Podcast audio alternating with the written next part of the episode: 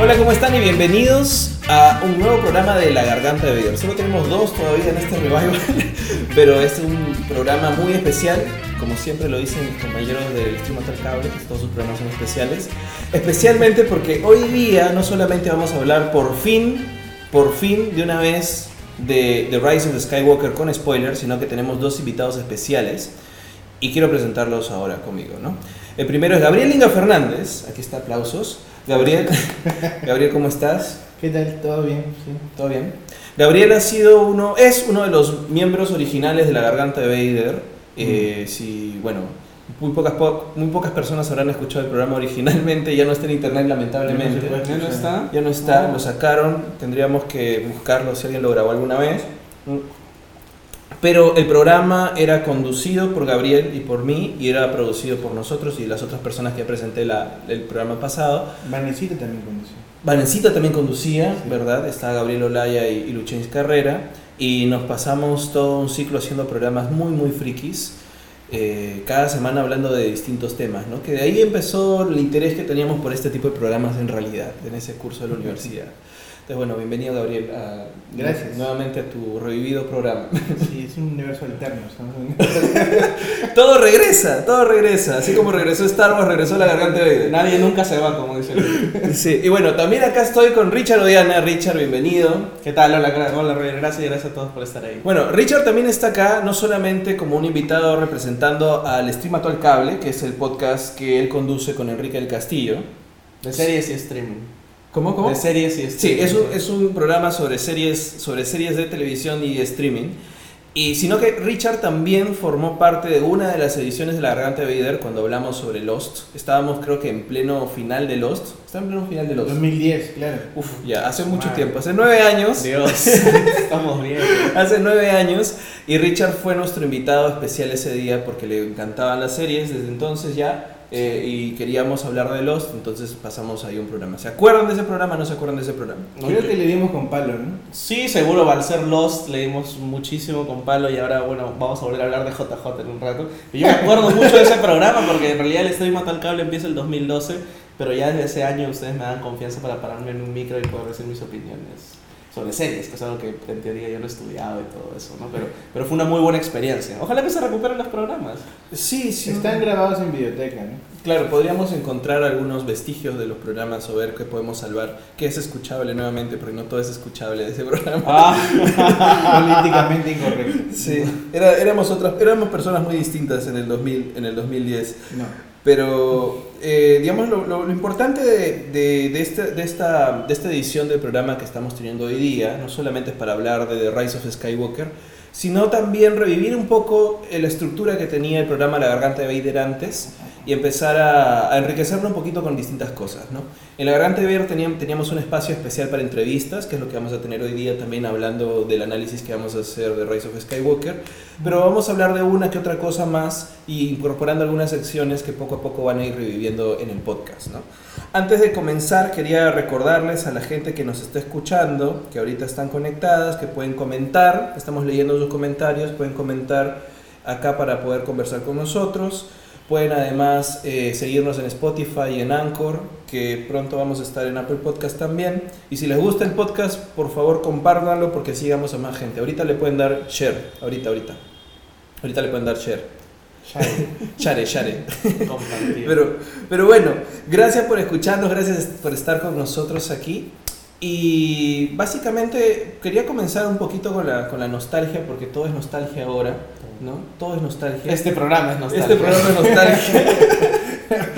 Eh, y tal vez, re- si recuerdan algo de la Garganta de Vader original, ¿qué es? O sea, en tu caso, podemos comenzar contigo, Richard, que es un, un solo programa, ¿no? Claro, es como invitado, ¿no? Claro. primero mi recuerdo es nervios, porque yo, para los que han escuchado el stream de tal cable, saben que Enrique y yo somos abogados, no somos comunicadores, pero teníamos muchos amigos comunicadores de ese entonces, como acá mis compañeros. ¿no? Más me acuerdo de Roger, porque Roger lo conocí antes, ¿no? Obviamente desde letras, y era como que nervios de hablar de algo que has visto y disfrutas, bueno, los no tanto, pero te gustó en algún momento, pero sin las herramientas tal vez técnicas, y son ustedes los que poco a poco me han ido dotando y yo he ido aprendiendo de ustedes, obviamente, de cómo hablar con más propiedad sobre una serie de televisión, que me acuerdo además muchísimos nervios porque en ese entonces hablar de una serie no era tan común. O sea, Lost es una de las primeras series que nos empiezan a meter a nosotros en ese mundo, ¿no? Ahora, en 2019, estamos infestados de 80 series al año, no hay problema en ese sentido, ¿no? Pero en ese entonces era, ¡pum!, hablar de algo distinto. Los comenzó de hecho una nueva época para la televisión, sobre todo americana, ¿no?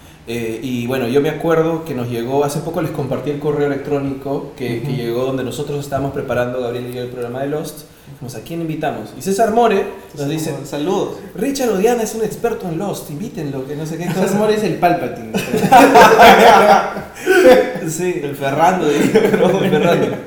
Y yo me acuerdo además que en esa época César te había- grabado un cortometraje de Casino Royale de James Bond. Ah, claro, sí. Y claro, y Richard era el villano Bond. Era el, Malek- era el Rami Malek entonces. Ala, no, sí, claro, es la primera vez que cogí- Ah. La primera y única vez que cogí una pistola de verdad. Muy Sí. pesada además. Pero fue una bonita experiencia, creo que estas cosas finalmente nos reconectan a todos como amigos y mira, casi 10 años después seguimos yendo a funciones de medianoche, hablando de esto, o sea, es bacán, ¿no? Sí, sí. Eh, solamente una pequeña pausa. Anaí Salazar comenta, oh, qué feeling, 10 años después. Y lo compartió. Gracias, gracias, por compartir. Y tú, Gabriel, ¿qué es lo que más recuerdas de, de la garganta de Vader? Bueno, quizás sea importante precisar que la garganta de Vader nació en nuestro curso de radio, ¿no? Ujú. Y para nosotros era tanto una asignatura como algo que queríamos hacer por lo que nos gustaba. Y me acuerdo la chamba que le metimos a, a las, las secciones que tenían como radionovela, Sí. cómo lo geek se interpuso en mi relación Ujú. y construíamos las atmósferas sonoras y todo, ¿no? Y que le gustaba a nuestra JP Paula Chávez porque Exacto. justamente estábamos reconstruyendo muchas cosas sonoramente, ¿no? Sí, como que teníamos, teníamos que contar historias con el sonido y eso era interesante. ¿no? Y bueno, aparte de este programa teníamos otros dos programas que también nos ayudaron a... La, la radio es bien bonita, es, es bien, bien interesante trabajar en radio. Contrátenos. Sí. Eh, y nos, no- sí nos afanamos bastante, ¿no? Y tuvimos un buen grupo para trabajar eso, eso es lo que nos gustó. Ujú. Y varios de nuestros amigos, no solo Richard, sino varios de nuestros amigos vinieron a ser entrevistados. Trajimos profesores a ser entrevistados, creo. Sí, y es más, teníamos amigos que no eran del curso, que porque les gustaba el programa, formaron parte del programa. Por ejemplo, Bruno Guerra, ¿te acuerdas que él daba el consejo del pitufo filósofo? Exacto. Y solo venía de su clase, solo para dar el consejo del pitufo Porque filósofo. era el quien podía ser la voz de Pitufo Filósofo. Creo que hasta ahora la. Sí. Sí, de hecho Bruno Guerra va a ser invitado en un par de semanas también acá para hablar de, de cómics, creo que va a venir a hablar. Ah, qué bien. El amigo Bruno Guerra. Pero, pero bueno, sí, yo creo que eh, fue una, una muy bonita experiencia, yo lo recuerdo así, y eso fue uno de los motivos también para revivir este podcast, porque creo que era un esfuerzo tan bacán el que tuvimos de sacar adelante. Les contaba que encontré una investigación de mercado, que encontramos de cómo diseñar las, las secciones y cosas. Sí, o sea, yo no me acordaba que. Creo que al final lo hiciste tú y Vanesita, ¿no? Porque No. ni siquiera toqué eso, creo. Sí, pero yo tengo una recatafila de correos en que nos hemos ido mandando secciones distintas, porque la mitad del curso era investigación y la otra mitad era aplicación. Ya no me acuerdo para nada. Pero bueno, ahí está, lo tengo.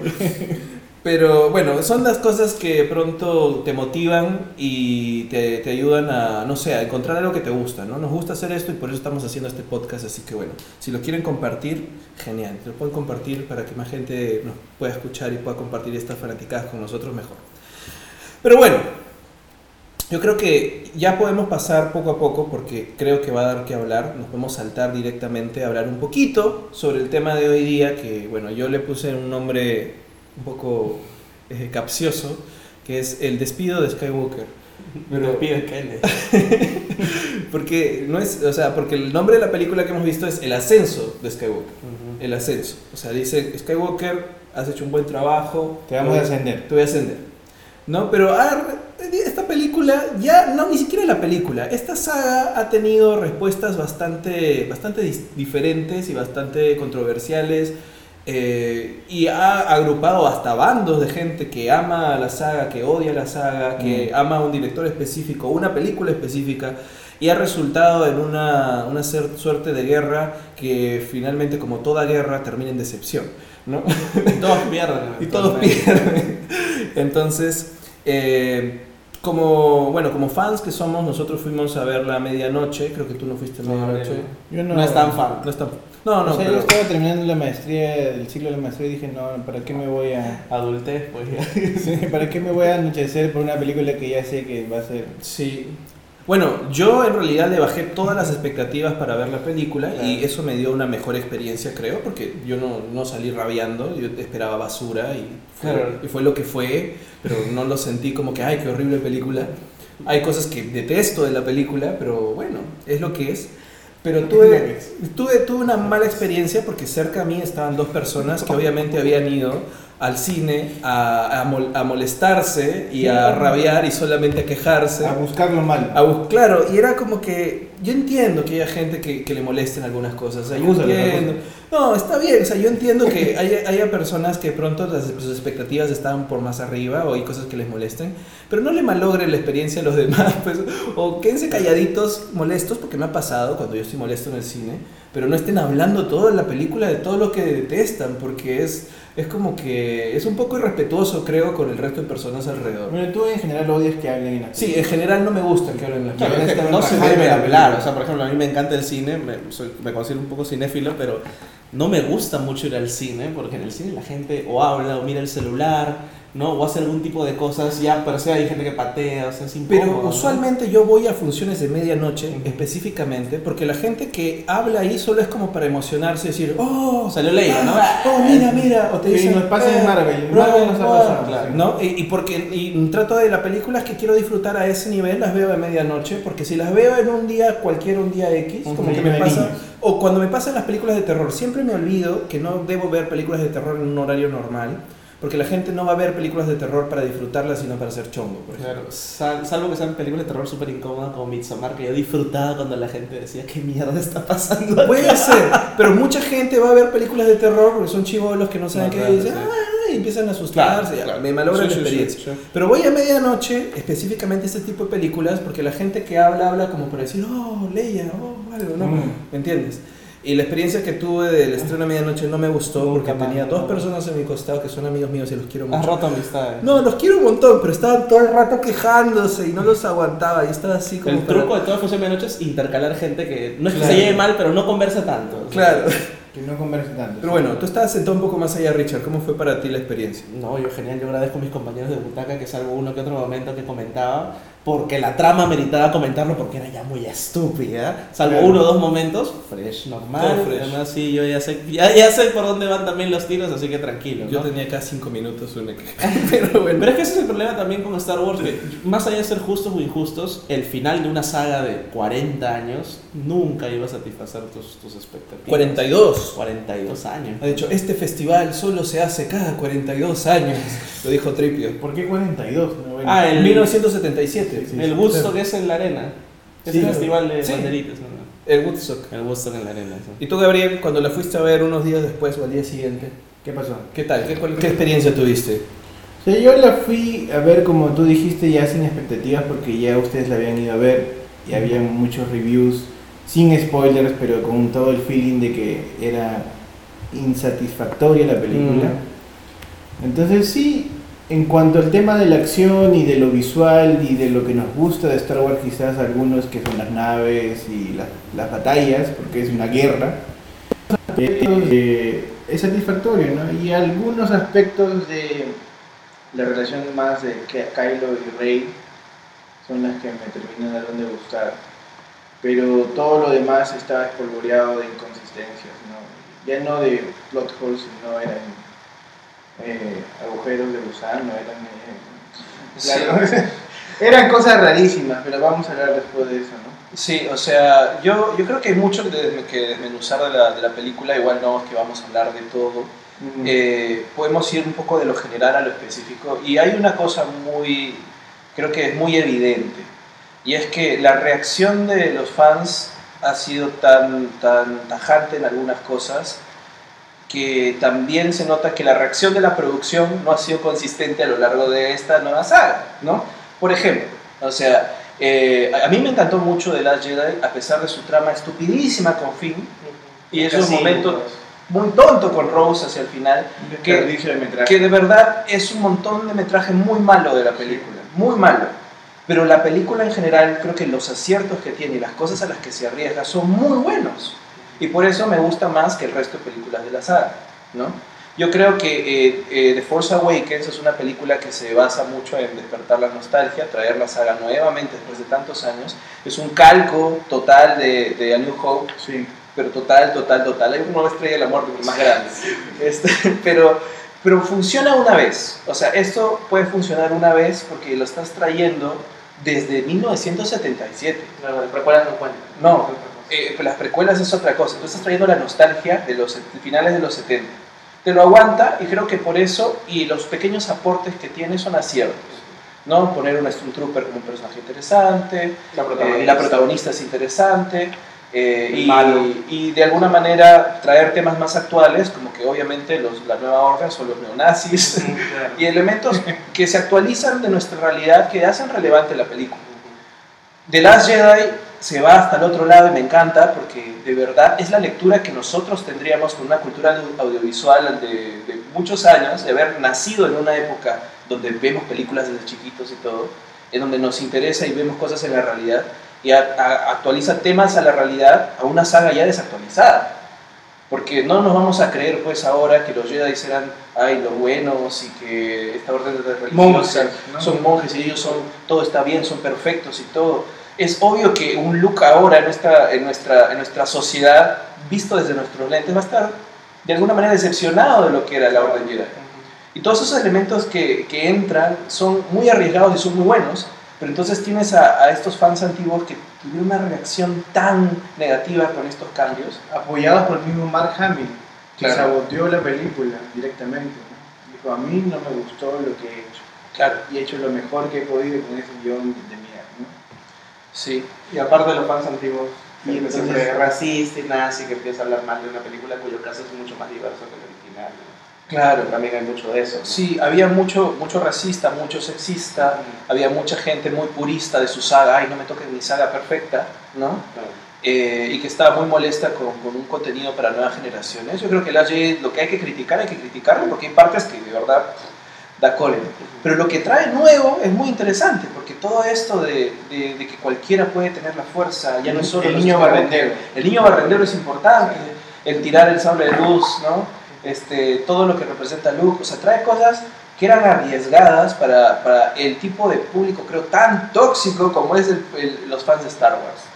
Nosotros fandom, muchos fandoms. ¿eh? Muchos fandoms, pero digamos, habiendo fans de Star Wars específicamente, porque es un fandom muy cimentado, muy grande, ¿no? que tiene tantos años y tantas generaciones. Sí. ¿no? Entonces yo compartí un meme ahí donde decía de quién es la culpa. y el tema es que si algo causa ese tipo de reacciones y no tienes una producción muy sólida, yo creo que pues que esa es la pichi, ¿no? Sí. Yo creo que eso es lo que ha pasado, no sé ustedes. Te quedas entre dos aguas, pues, ¿no? Entre decir, le voy a contentar a estos y a los otros, y cuando uno generalmente quiere contentar a todos los dos lados, en la política y en el cine te quedas a la mitad. Y a esta película ya llevo críticas de todos lados, no la llevo críticas de todos los sectores, ¿no? Sí. Nadie creo que está contento con la película, a menos que nos pongamos en modo Star Wars es lo que es. En realidad no, o sea, yo he estado tratando de ver un poco las reacciones que hay. Lo que pasa es que cada uno vive y recibe información de la burbuja que, que tiene, ¿no? O sea, si tus amigos son más o menos progres, es tu burbuja progre, qué sé yo.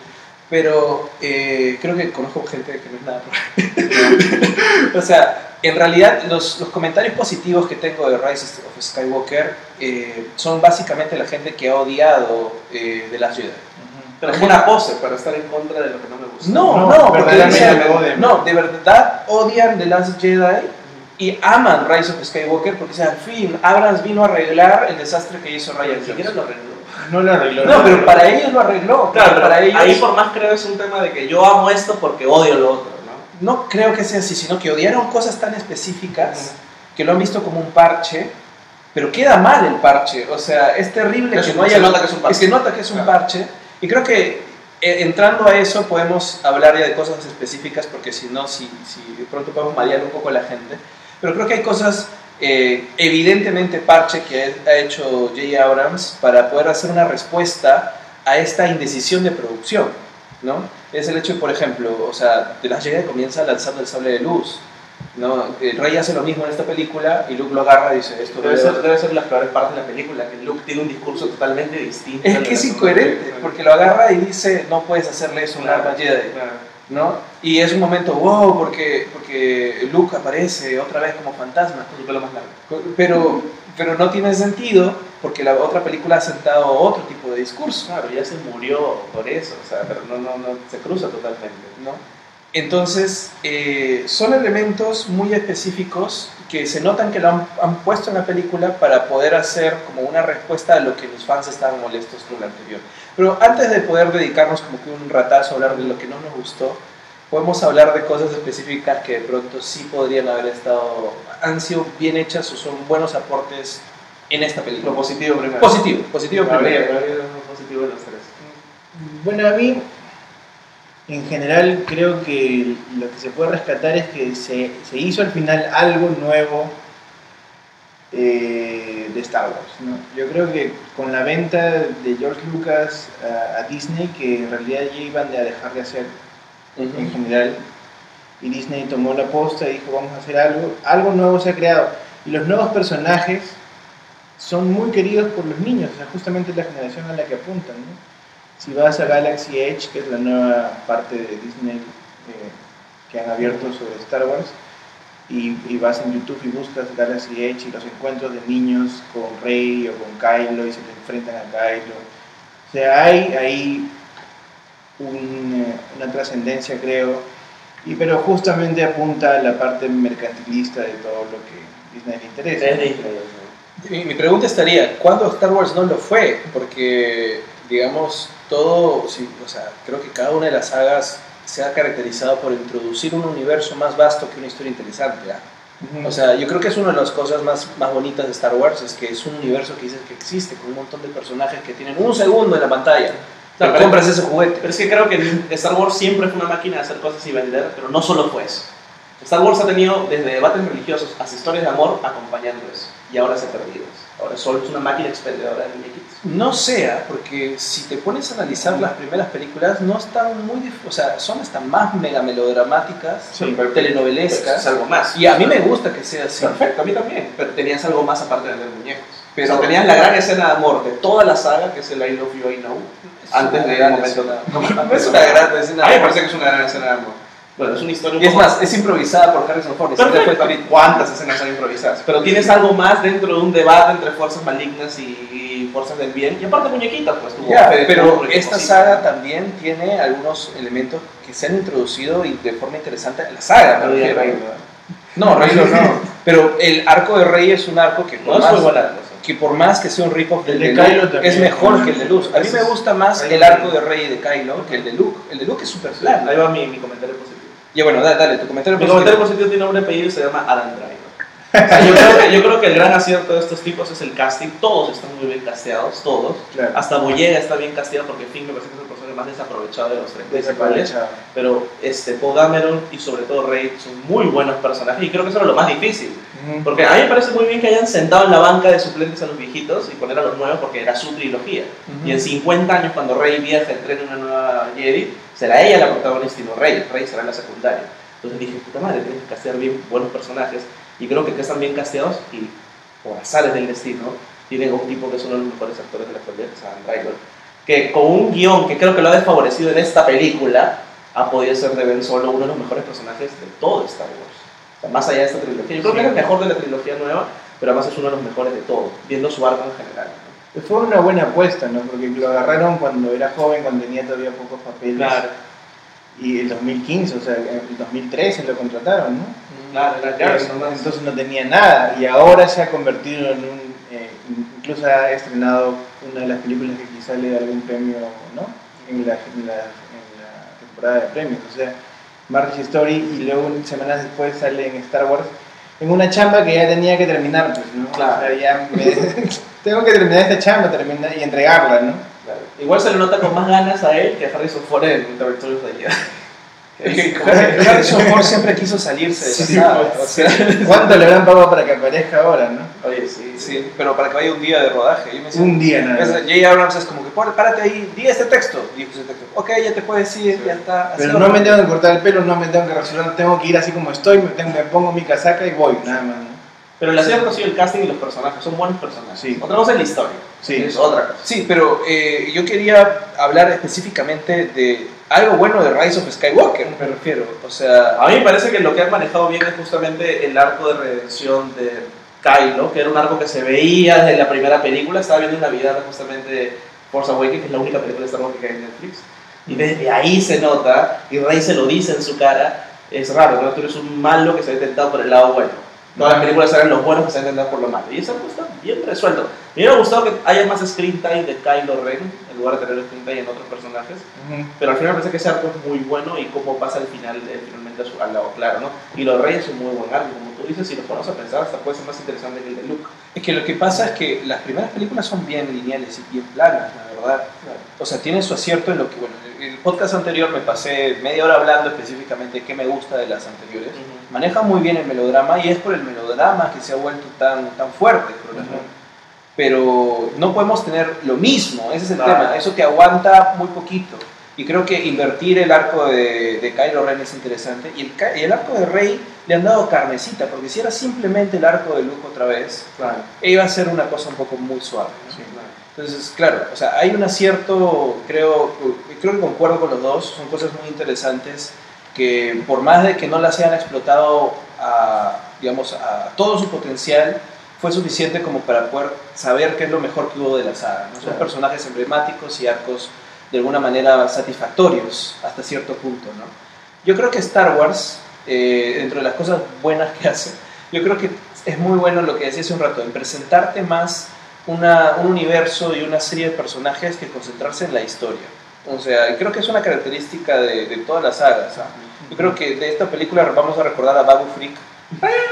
No, no, no importa la historia, pero es bonito el personaje y hace Ah. grititos y, Y lo vas a comprar. y lo vas Ah, a ahí tienes comprar. claro el departamento de marketing de hacer sus monstruitos para vender. Claro. No, y todas las eh, 300 nuevas naves que han creado en esa trilogía, ¿no? Por lo menos 100 por película. Pero más allá de eso, ¿no? Tanto mira a Anakin cómo le salió. Anakin en las precuelas es una de las peores cosas de la precuela. Sí. Y Kylo es mejor Anakin, como dicen los trailers. O sea, es, de verdad es un personaje que parte de lo mismo, pero está mucho mejor desarrollado. Más allá del actor, ¿eh? No, allá del porque, pero porque es actor, porque el actor es bueno, aprovecha el arco. A mí me encanta el arco de Kylo Ren y la gente, mucha gente lo odiaba en, la- en la- en el episodio 7. Es un niño. Pero yo decía, es que es, es el villano para nuestra generación. La Sí. gente es un así. millennial. O sea, en los 70s tenías en la mente el gran dictador, así, ¿no? El, Claro. el na- el nazi, eran los nazis. Ahora los neonazis son niños que, que están tuiteando. No, tu jefe tiene 24 años y cree que sabe más que tú. Claro, o sea, Kylo Ren es un villano para esta generación Sí, sí, y es una persona emocional. Lo que me gusta de los personajes de esta saga es que tienen como un espectro más grande emocional.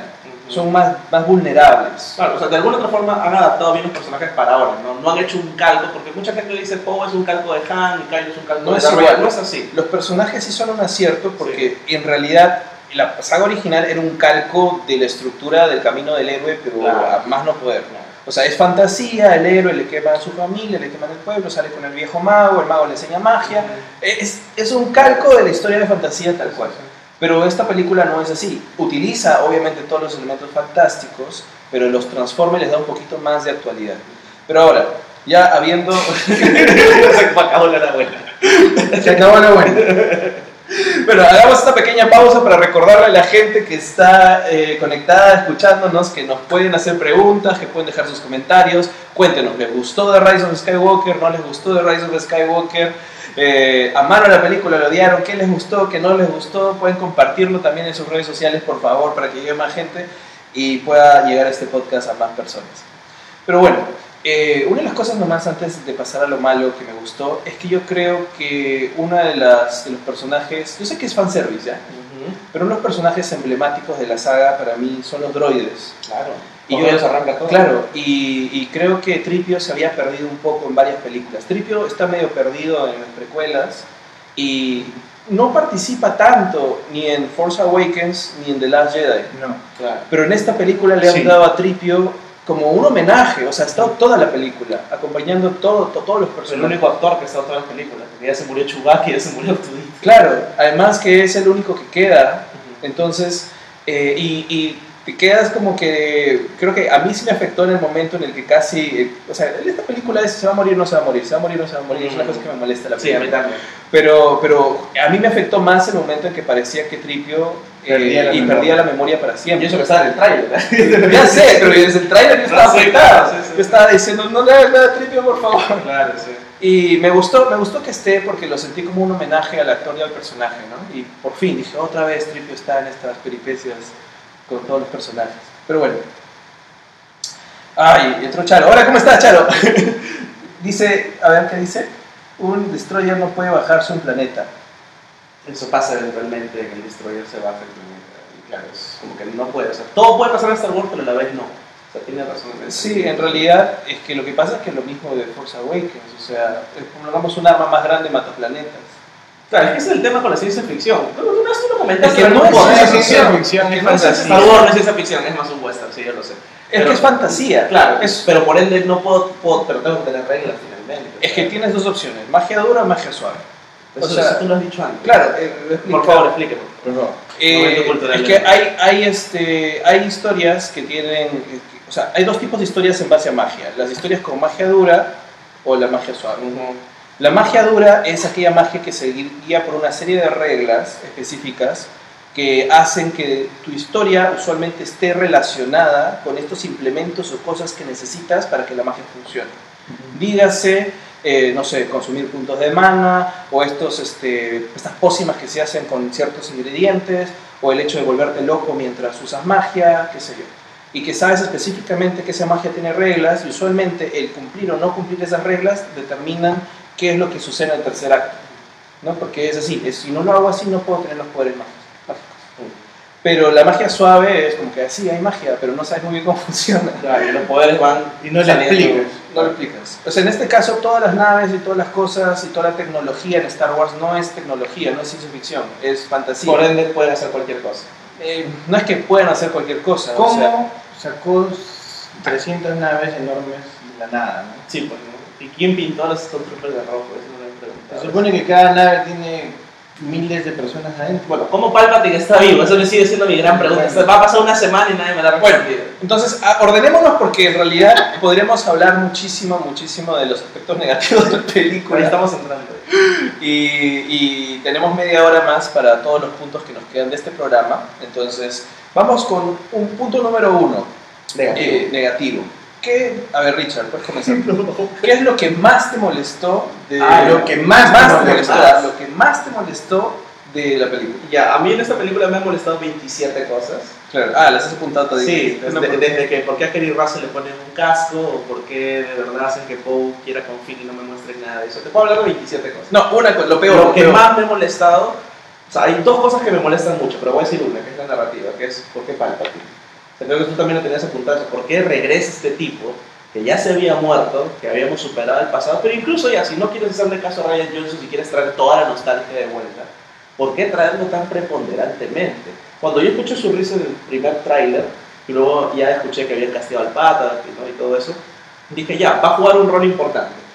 Pero yo dije como un fantasmacito o algo así. Pero Lo- literalmente. Lo pone en la primera escena. Claro, como el- decirte, esto es. Y el tipo está conectado a una suerte de grúa, como una especie de zombie que alguien le está conectando de vida. Que cosa, uno no me lo explican tanto, pero ya ni siquiera tengo problemas con que no No hay tiempo para explicar. No hay tiempo para explicar, y como tú dices, magia blanda de Star Wars. Pero al menos, dame otra cosa que simplemente el tipo tirando rayitos como tu partida final de juego.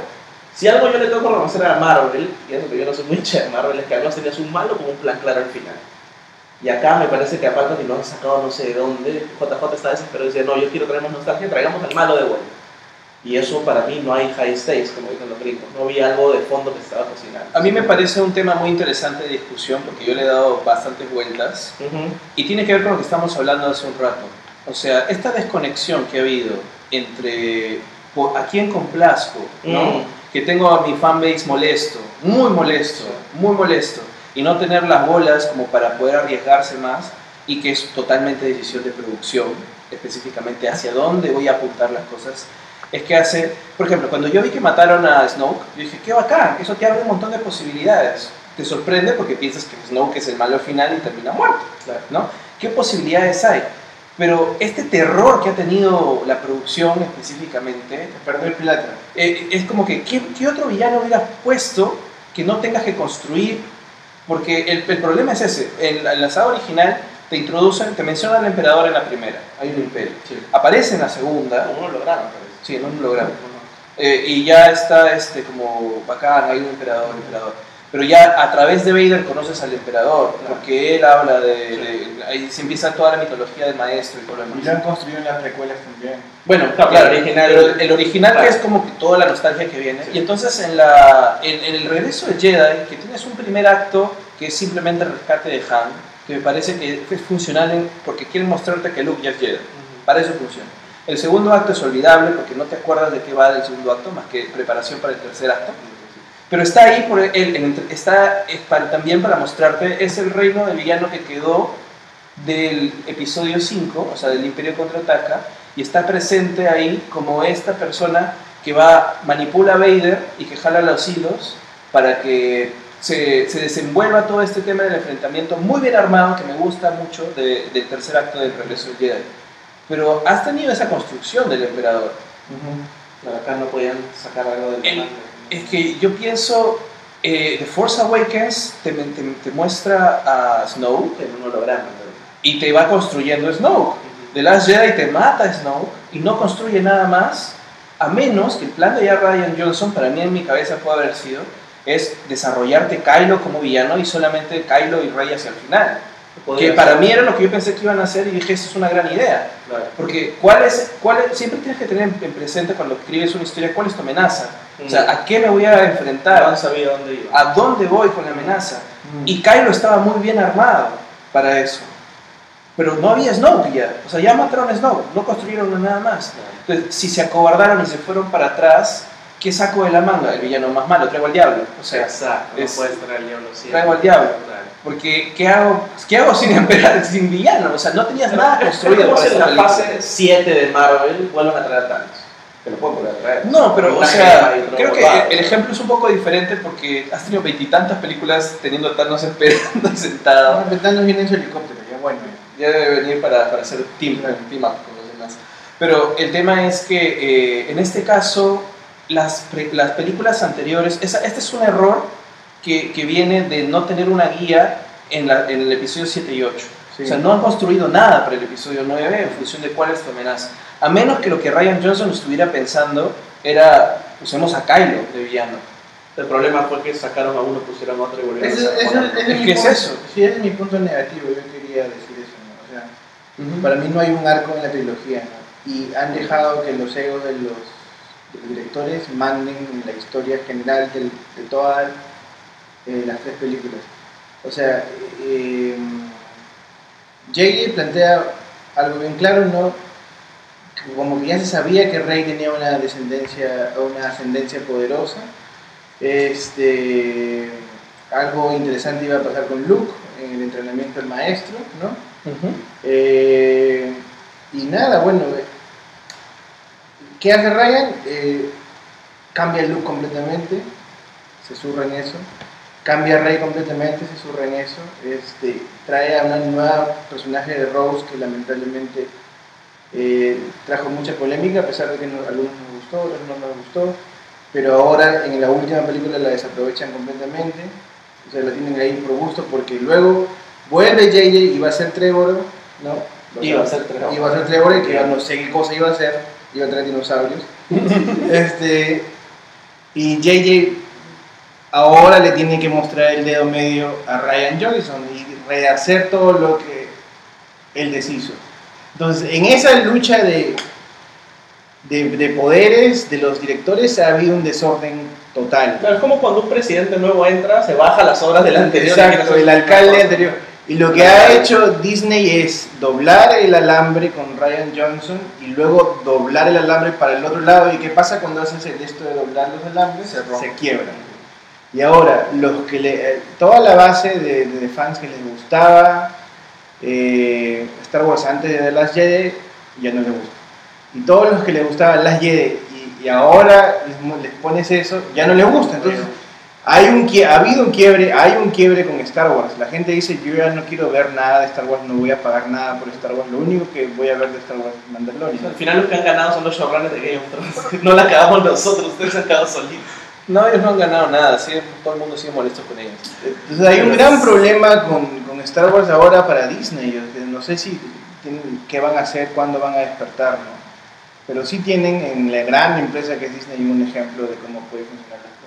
Claro, oye, mira, todo lo que has dicho me parece muy interesante, pero a mí mi, mi cólera, mi frustración va un poco más allá, porque creo que lo que acaban de decir ahorita han dado un ejemplo del presidente que entra y deshace lo del presidente anterior, El alcalde o igual. al alcalde o algo, pero hay una gran diferencia en la producción cinematográfica, y es que el director no manda en eso, o sea, en el contenido no manda. Todo el director lo contratas para que, o al el guionista o algo, para que haga una historia que es decidida por la producción. Y tú como productor no puedes dejar que ni que los egos, ni que... Nos han dejado es que pelear. no se puede. Eso es un problema de Hay producción. una pregunta, yo que no conozco mucho. Entonces, me estoy diciendo que lo que hizo Ryan Johnson en The Last Jedi fue aprobado por producción. Claro, Tiene es que obvio. Ese es el problema sin ellos. Ese es el problema. rojo, azul, rojo. E- Ese es el problema. O sea, eh, el problema es que se nota, ya a, este, ya a este nivel, ya viendo toda la saga completa, se nota que episodio 7 está desconectado de episodio 8 y que episodio 9 está desconectado del 8 por tratar de conectarse al 7. O sea, es, Han es- querido bypassear el 8. sí, han querido bypassear. Y peor, porque increíblemente esta película mediocre de Rise of the Skywalker está levantándole los créditos a las Jedi.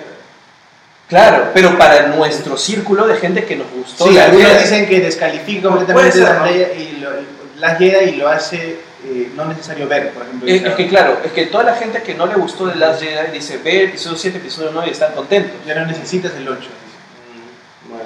Que, es que, no Hay una desconexión con... Es, hay un- sí, pero eso pasaba en las precuelas. En las precuelas se decía, no veas episodio 1 o no veas episodio 2. Yo pienso de verdad que puedes ver episodio 1, episodio 3 todavía y el episodio 2 no hace mucho, no hace mucho daño no verlo.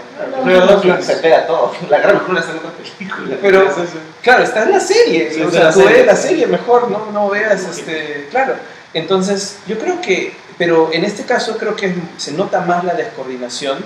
Y por más de que pronto yo diga, ah, me gusta más de Last Jedi, qué sé yo, por esto, en realidad Last Jedi también es un reflejo de lo perdido o la poca claridad que puede tener la producción.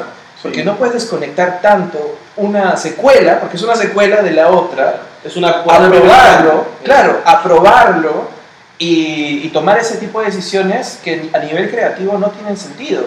O sea, ¿cómo puede ser?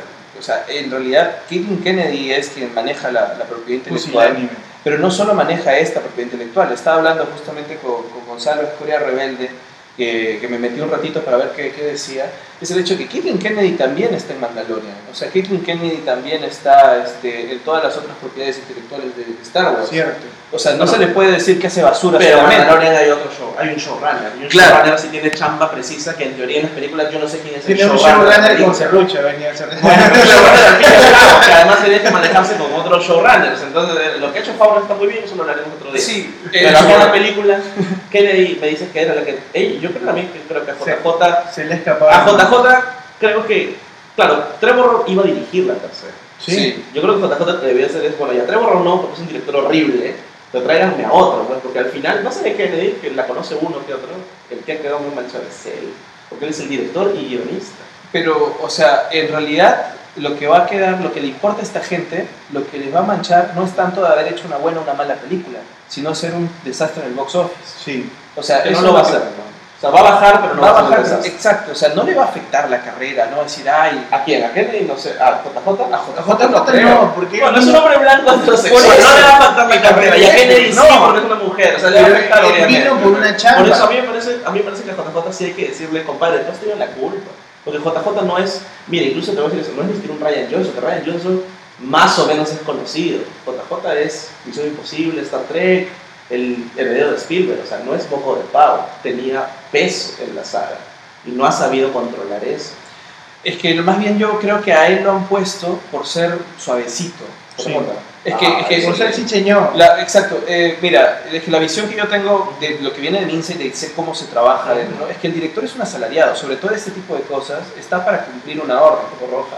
Y lo han, es traído, eso. lo han traído desesperados además, o sea, era la última por la opción que tenían. porque- O sea, JJ y creo que ah, de repente, de repente alguien, no sé, algún director más, más consciente y un director que se quiera un poquito más en el arte, no en la plata, podría haber dicho, no, me niego. Me Pero ¿cómo niego. vas a decir no a Star Wars? O sea, yo me trato de poner un poco... Además él ya había hecho la, la anterior, ¿no? La, la- la desesperación vino con el, el- el backlash que tuvieron con la, la Jedi. Desde ahí todo se descalabró. Y que solo también se les cayó mes o menos. Sí, se le descalabró Claro. todo, se, se desesperaron. Es que solo cayó por The Last Jedi.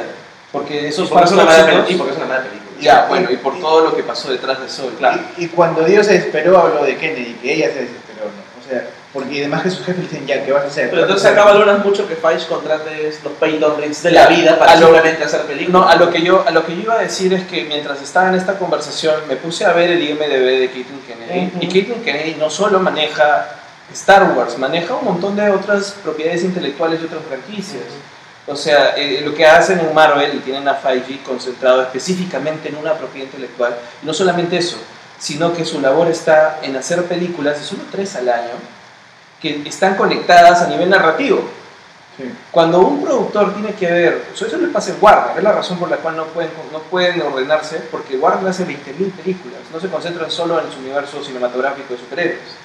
¿No? Y en Star Wars tienes a, la- a cargo a una persona que tiene una experiencia, ha, ha trabajado en un montón de cosas, sí, pero no solo está viendo Star Wars, y ya se ha demostrado que hace un montón de productos, pero con una cosa como esta, con la presión que tiene una franquicia tan grande y la desesperación que pueden tener la gente que pone la plata y los CEOs y toda esa gente, la decisión que ha tenido es, no, tú, tú sálvanos acá, no, mejor ya, ha- hagamos lo que tú quieres, no les gustó, entonces retrocedamos y, y démosle lo que quieren. Y eso no lo decide el director. El director va a proponer, pero nunca va a hacer nada que no sea al aprobado por final, producción. estás diciendo que los que ponen la plata mandan, ya ni siquiera sobre qué color de vestido va a usar este personaje, sino sobre el guion mismo. Es que no, un personaje, al revés. personaje. Los, sí, porque en realidad el productor no decide con qué color va a usar un personaje. Ya, no. si decide, saca un personaje. o la temática o algo, y todo Y eso está la bien. forma, no digo que esté bien, estoy diciendo que es la forma en que se hace. Si no me da ganas de decirle a Scorsese que tiene razón. No, pero Scorsese hace lo mismo, ¿tú crees que no? O sea, Por eso está que un productor me ha dicho, bueno, pero Por yo eso creo- Scorsese rodeada. dice que Netflix me ha dado la libertad y sobre todo le ha dado la plata Claro. para hacer la película. Porque, Pero yo no creo que a él, porque no- por eso no puede hacer cine ya en sus formas tradicionales. Es, eso también se está muriendo Scorsese. es que ese es el tema. Este, eh, eh, mira, antes creo que hacer cine era un riesgo como con más posibilidades. Y esa es la verdad para, creo que eh, a nivel global. Ahora, bien difícil que un blockbuster como este se haga sin un estudio de mercado. Que se haga sin que, sin que tengas que probarle a los CEOs que esto va a funcionar y que no va a ser un una pérdida de poco plata. muestra nuestros tiempos. Es que es, es terrible. Es una pena. ¿no? Es terrible, pero es así como se hace.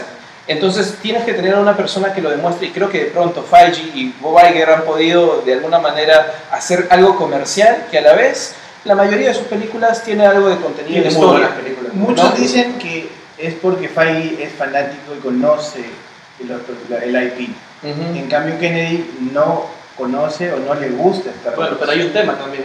Por ejemplo, O sea, yo no he leído cómics, pero Marvel se apoya en algo ya escrito y Star No, Wars claro. Pero, abierto, ¿no? pero lo que digo es, Star, ella no conoce el material, no le gusta, simplemente su trabajo como productora de cualquier película o cualquier producto. Bueno, hace más que Star Wars. Y ha traído a los directores que ella creía que son fanáticos y que podían guiar la historia.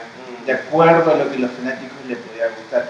El tema es que hay fanáticos y fanáticos de Star Wars, ¿no? Son Y distintos. ese ya es el problema. Yo creo que el siguiente problema es que ese- problema que Disney le ponga un buen equipo de PR a Star Wars y que se suban los nazis. Al final no era tan Es que, claro, eso es lo que yo y creo que, Que todas se las el personas, pleito. claro, que sería lo mejor. Ujú. Pero al final de cuentas hay todas esas decisiones burocráticas detrás que la verdad yo veo a, a JJ como el acelerado al final de la fila. O sea, Yo no puedo creer que esté al final de la fila. ¿eh? o sea Aquí tiene, entra- tiene, tiene responsabilidad sobre todo lo que tiene que ver con dirección, Mira, sí. Tú eres un director y, te- y guionista. Claro, Claro, te y- dicen, te pongo al guionista de Batman contra Superman y Liga de la Justicia. ¿Tú No. te vas o te quedas?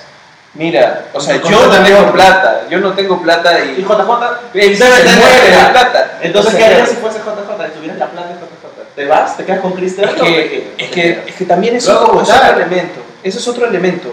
El proceso de trabajo creativo y las decisiones que se toman no van desde el día uno. O sea, en tu día uno de trabajo Ya puede que todo está mochila. bien. Sí. Puede que te, ah, sí, bacán, todo esto, bacán, vamos avanzando esta versión de guion, chévere, bacán.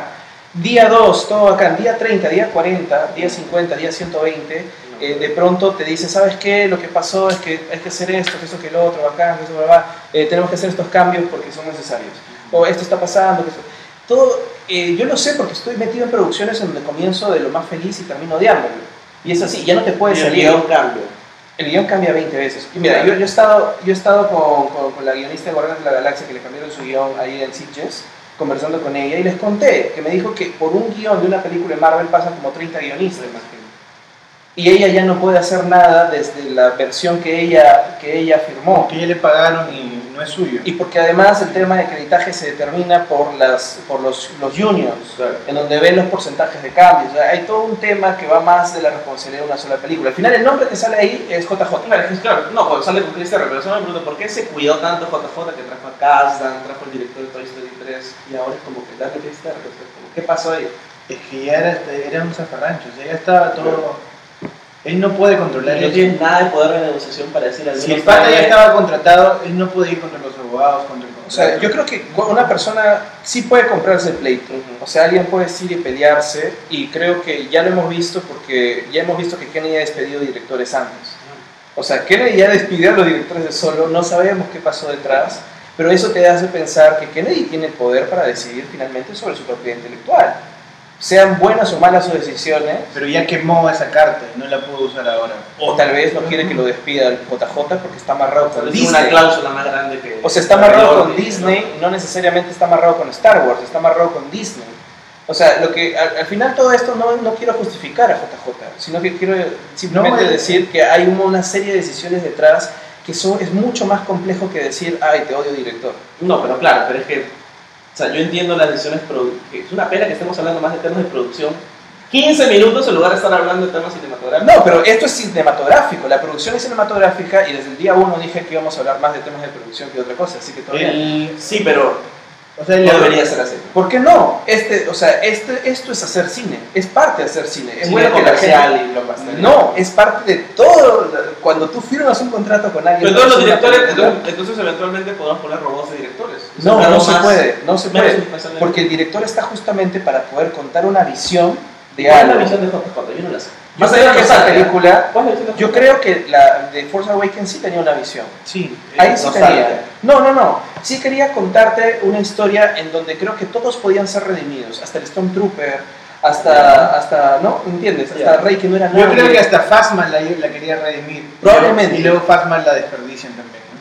O sea, yo creo que eh, y comenzó con algo bueno que contar y esta película ha sufrido la básicamente eh, todo todo esto esta, esta pesadilla que estamos contando de producción es básicamente resultado de pánico, de no el, saber el llevar error no fue el error de JJ quizás fue no dejar lineamientos desde la 7 que no y lineamientos que se respetaran en la trilogía. O sea si yo me iba a trabajar en mi reputación como director yo hubiera dicho ya eh, Kennedy esto estoy dejando hay que seguir este camino por acá lo que el otro director puede aportar en esto en esto y aquello pero esta es la gran línea ¿no? No había esa gran línea. No, No, claro. yo creo que no había. Y eso sí es más culpa de la producción. Sí. Yo estoy de acuerdo. Entonces, Pero sí creo que JJ tiene una gran responsabilidad porque ha dirigido, escrito, no sé si es productor, porque no lo he visto. Es que Pero les el escapa de la la tecnología. A, la- a- a las alturas de 8 a 9 ya no había nada que hacer. O sea, lo peor, lo peor decisión, porque es producción, yo sigo Sí. pensando, es decir, hay que deshacer el, el episodio 8, porque eso es lo que ha hecho JJ. Sí. ¿Qué puedes, ¿Cómo puedes hacerlo bien? Es imposible. ¿Cómo deshaces Ya, pero por ejemplo, tú, acá yo, y seguimos en la primera, ¿no? Yo tengo tres puntos de la película y los otros dos son cosas que, bueno, yo creo que las puedes luchar, ¿ah? más allá de deshacer el episodio 8. Porque hay varias cosas del episodio 8 que tú puedes deshacer y hay formas que puedes deshacer Es eso. que creo que era tan fuerte el cambio de episodio 8 que no debe, o sea, ¿Cuál no lo que puedes ver con el hacer. episodio 8? No, ¿Quién trae parte de ya parte? conversamos, que es el hecho de que qué otra cosa puedes traer cuando no desarrollas eso, nada. eso, eso va más allá del episodio 8 y Ryan Johnson. No, es episodio 8 porque en el episodio 8 te bajas al villano que estabas construyendo. Tienes clones, ¿no? Puedes traer otros. No, Literalmente que sería lo un mismo. frame con varios clones de Pero ¿quién. Sería mismo. No. ¿Quién resucita a Palpatine? No importa eso. O sea, importa finalmente que el muñequito del malo que vas a meter en tu set de Lego. Y Claro. el malo final es Palpatine. ¿Por qué? ¿De dónde sale? Porque es un Es que es parte de esta recatafila de decisiones que te digo. Vale. Se nota que del 7 al 8 no hay conexión, del 8 al 9 hay un arrepentimiento. Mm. Entonces, es como una, sacas tu carta que te queda. Es, es facilismo al final de cuentas. Es eso. Pero, ¿qué cosa, qué puedes hacer con ese material? Es acabar la tarea a las 4 de la mañana, es eso. Desesperado, haces cualquier cosa. No le quito la responsabilidad que tiene un director de poder pelearlo, porque yo creo que sí, o debería pelearlo, debería poder hacerlo. Pero ¿qué puedes hacer una corporación tan malvada como Disney que tiene amarrado todos los contratos y que, y que tiene contrato con Disney? Yo no creo que tenga contrato solamente con Star Wars. Sí, o sea, al final el, Es triste. el lado creativo se pierde en la Pero corporación. bueno, no me da pena JJ porque trabajo no le da falta. No, No. esto se va a surrar. Es más, Kennedy puede perder trabajo. De hecho, No, ya, claro, está, ya está aplicando su, su estrategia de PR. Este, J.J. está diciendo, sí, tiene razón, sí, tiene razón. Sí, tiene no razón. se pelea A todos tiene, tiene razón, entonces está quedando. Claro, él no es Ryan Johnson. que es el más pasivo agresivo que está que le mete a todo el mundo por Twitter. Sí, sí, sí, no. Porque a él no le importa nada. Ryan Johnson. Pero J.J. ahorita está con todo el equipo de PR porque tiene plata, tiene una productora grande. Claro, y por eso yo entiendo los niveles de producción y la presión que meten en un blockbuster, solo que desde afuera, no estar metido en el mundo, me, no me escandaliza ya, pero, y no me, no me sorprende. Pero me molesta un poco que finalmente tú puedes tener el control absoluto. Es más, yo creo que Disney está vivo y él controla que se pone a Star Wars. Pero al menos dame algo más decente que lo que he visto hace una semana. Porque lo que he visto hace una semana ha sido de malo para desastroso. O sea, y eso a mí me preocupa. Sí, o sea, en los rankings de las películas de Star Wars va a estar. yo creo que de las nueve, de las nueve de la saga Skywalker, yo creo que está ahí con Ataque de los Clones como la. Yo prefiero ver la amenaza fantasma. Porque al menos, al menos la amenaza fantasma tiene un tema y tiene escenas. No, y la amenaza fantasma, eh, o sea, mientras más viejo me pongo, la amenaza fantasma me gusta más. No te gusta Qui-Gon, no te gusta. No, es que tiene cosas chéveres. Claro. Yo creo que vamos a... Sí, Sí, sí, o sea, ya vamos a hablar de, yo voy a hablar de algo más general. El tema de Star Wars, por ejemplo, yo tengo eh, la asociación de Phantom Menace con el juego de Nintendo 64 y la, y la carrera de los pods. Entonces, ya. Esas asociaciones que tengo multiplataforma son lo que al final hace que me guste Star Wars. ¿no? Entonces tengo una nostalgia por eso, por recordar cuando yo jugaba en Nintendo 64 de mi amigo, porque yo no podía tener Nintendo 64. Entonces ahí jugaba eso. yo el vicio también. no tenía. Era, era, eso es lo interesante de Star Wars, entonces ahí rememoras eso, ¿no? Ahora como estamos decepcionados porque somos adultos y no tenemos nada que nos distraiga, entonces eh, Bueno. Sí, al ver Star Wars y ver todo lo que vemos bombardeados por todo el contenido que tenemos de alta calidad, el mismísimo Mandalorian, que es una buena aplicación de Star Wars, ¿no? Y que lo hemos estado viendo semanas antes de ver esta película, y tú comparas, ¿no? Si comparas eh, lo que estás viendo ahorita, que es la buena aplicación del, del universo Star Wars, y comparas con lo que asociabas de niño y otras plataformas y otras cosas, ¿no? Por eso cada vez Phantom Menace me gusta, sí, me gusta bastante. Y los niños de ahora dirán en 10 a- en 15 años que Rise of Skywalker es bueno. Es que es, a eso iba a ir. Yo creo que en unos años vamos a revisionar estas películas y la sensación que nosotros tenemos somos de adultos que tienen una cultura audiovisual amplia, que vemos cosas, que ni siquiera eso, pero al menos hemos visto hasta blockbusters que se manejan de otra forma. El mismo Marvel, ¿no? Somos niños, Marvel. o sea, somos, hemos sido niños que han crecido con esta, con, con una, con una serie de contenido ya de nuestra época que es muy diferente. Y yo creo que uno de los aciertos, de, desaciertos, ya hemos hablado de muchos desaciertos, pero uno de los más graves es tratar de emular tanto de, de tanto de estar de, de Disney como de los como los fans, ¿ah? tratar de emular lo que sentimos de niños, por eso compartí ese, ese, ese meme, y tratar de exigirlo, porque ha sido parte de las razones de las decisiones de producción malas, pero fue, de tratar de exigir lo mismo cuando estamos sesgados por lo que vivimos.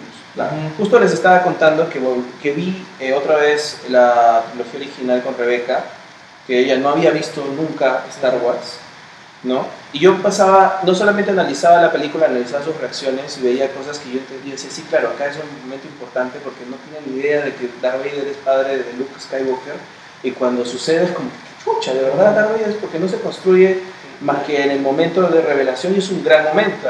Pero hay otras partes de la trilogía original que se nota que no tenían conexión y la han ido inventando de, de parte en parte. Sobre el camino, ¿no? Como por ejemplo, que Leia sea hermana de Luke, en esta revisión y poder sacar un poquito más de, de las impresiones frescas, pero de alguien que también ya ha visto otras cosas en nuestra época, se nota que Leia y Luke no estaba planificado, era voy a meter esto para triángulo amoroso clásico melodramático, voy a hacer que se besen y se El último beso que tiene Leia con Luke es al final de, de episodio 5. Se sigue empezando, después de haber besado a Han Solo y haber dicho I love you, I, I know. Es porque no sabían. No, no sabía, bueno, aunque eso es clásico, las telenovelas, y Star Wars es muy telenovela, por lo menos la, bueno, no to- todo Star Wars es muy telenovela, ni siquiera puedo hacer diferencia entre los capítulos. Finalmente, ha- han sido cosas que han ido inventando en el momento también y de repente no tenían tan, un camino tan grande para la saga, pero ya es tan clásico, ya es tan de culto que se lo perdonamos o no lo vemos. Pero realmente Star Wars nunca ha sido la, Coherente. coherente en general. Sí.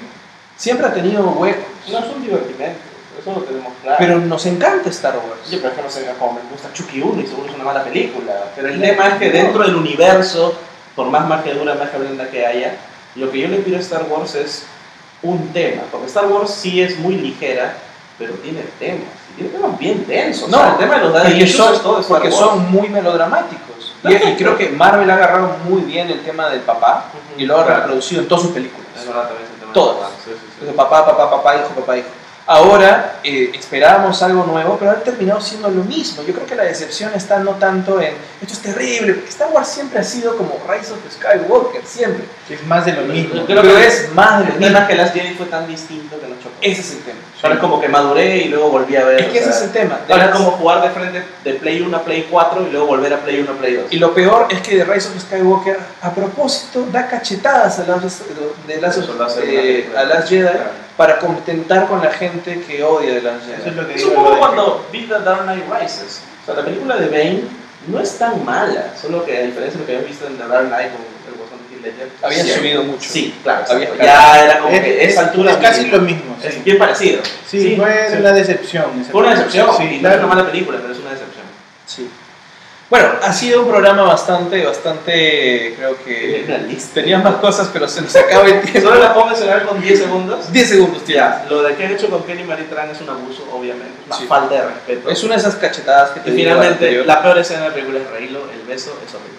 Sí. Ya lo dije, ya sistema. A mí también es lo que más me molesta. Yo no he dicho, si se dan cuenta, he comentado lo que ustedes han odiado, yo lo he dicho lo que yo he odiado, pero está metido por ahí. Bueno, para terminar este programa, hemos tenido creo que una conversación muy amena sobre, sobre The Rise of Skywalker. Terminamos con un par de cositas clásicas de la garganta de Vader. Yo quería que ustedes de repente puedan recomendar en nuestra sección qué regalarle un geek. Ah, ¿Algún producto especial que hayan visto en estas épocas navideñas? ¿Se te pasó comprarle a alguien un regalo? Pues, a ver, no sé, Gabriel, ¿tú tienes algo? Bueno, el geek, eh, eres familia o pareja tienes que saber que tiene una afición, una fijación por algo. Y algo que pueda complementar esa fijación o, o- si está decepcionado por Star Wars, por ejemplo. En el caso de Star Wars, yo creo que deberían comprarle este nuevo juego de Star Wars de Ubisoft que ha sorprendido a todos. Y que Ubisoft hacía pésimos juegos hasta ahora, hasta este juego de Star Wars que está hecho con el Guasón nuevo, el Guasón de Gotham, como protagonista. Aunque a mí me gustó Rayman, o Rayman 2. Sí, Es Ubisoft. Star Wars Jedi Fallen Order es un juegazo, cómprenlo y regálenle a su... Esto es un juego de Wii. Está en todas las plataformas, pero es nuevo, es hace un mes, mes y medio. Dicen que está muy bacán, la verdad. Yo, yo regalaría algo más, no tan caro tal vez para las personas que tengan menos posibilidades, pero algo útil en nuestros tiempos, más allá de los cubos y los muñecos, que es útil, es ropa. Y yo he visto un- bastante línea de ropa con motivos geeks, ¿no? No te voy a decir calzoncillos, que también los hay, Tengo de Star Wars. una línea muy variada. Pero por ejemplo, dependiendo del trabajo, por ejemplo, Enrique y a mí nos caen muy bien corbatas, por ejemplo, corbatas que incluso son elegantes. O sea, incluso tú ves los modelos ellos son muy elegantes para usar en cualquier tipo de reunión, más allá de un viernes casual. Yo tengo mi corbata de Star Wars y la llevo las bodas. Bacán, bonito, ese tipo de cosas. O por ejemplo, lo que he visto últimamente que son los gemelos, que es algo muy útil para. De Darth Vader, de Darth Vader. Claro, gemelos de Darth Vader. Incluso he visto uno bien paja del logo de la resistencia. Bacán. Cómo combina, ¿no? ese tipo de cosas pueden ser. Hay mucho que regalar. Claro, yo, yo en realidad lo que quería mostrarles o, o recomendarles, yo sé que, que los geeks a veces no tienen mucho tiempo, perdón que estoy abriendo la ventana como para ver cómo, cómo lo tenía acá separado. Encontré un Kickstarter, porque me gusta a mí a veces ver los proyectos que hay en Kickstarter. Yo sé que a veces no tienen como que mucho tiempo para hacer cosas y están corriendo en varios proyectos. Y hay un proyecto que se llama Bru- Brush League. Brush Lee. ¿ya? Como Bruce Lee, pero brush de lavarse los dientes, que es básicamente un cepillo automático que te lo metes en la boca y en 10 segundos tu boca está limpia. Claro, él tiene una forma de encía. ¿no? Ah, Sí, tiene una forma de encía. Y dice que autobota la, la, La espuma. la espuma. Sí. O sea, te limpia completamente. Te limpia completamente y se mueve todo así en tu boca. Y eso y- es geek porque se llama. No, bueno, eh, básicamente porque es un, como un gadget, ya lo Ah, dijimos, o sea, los gadgets y las cosas una raras. parte de los geeks que son techies. Voy a tomar en cuenta eso que han dicho que a los chicos les gustan los gadgets y las cosas raras. Sí, es cierto.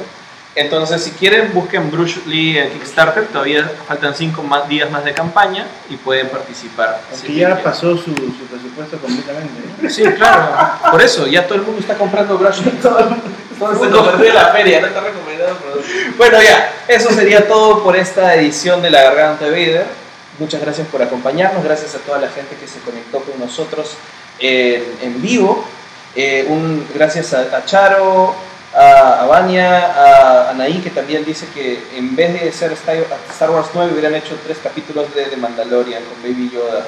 Así. Ahí no hay mucho que discutir. hay mucho. to- pero de todas las conferencias de, de- de los protagonistas de Star Wars 9 les preguntaban, ¿y Baby Yoda? ¿Y Baby Yoda? Es que Ahí estaban hartos de Ahí Baby te cómo la productora tampoco la tenía tan clara, de que le has metido un productazo como Mandalorian. Más allá de que la serie Se fuera ha- mala, se ha acusado, Exacto, se ha no puedes hacer eso. Star Wars no puede decir adelanto mi estreno de la serie para que no se cruce una semana antes. No, no puedes competir contigo mismo, pues. No No, puedes. claro. Es que Disney tiene tantas cosas que va a tener que competir consigo mismo. Sí. Bueno, y finalmente Constanza Roca dice, mejor que Star Wars es E.T. Bueno, se acabó. Muchas gracias. Nos vemos la próxima semana. Que tengan un feliz año. La Chao. Ah,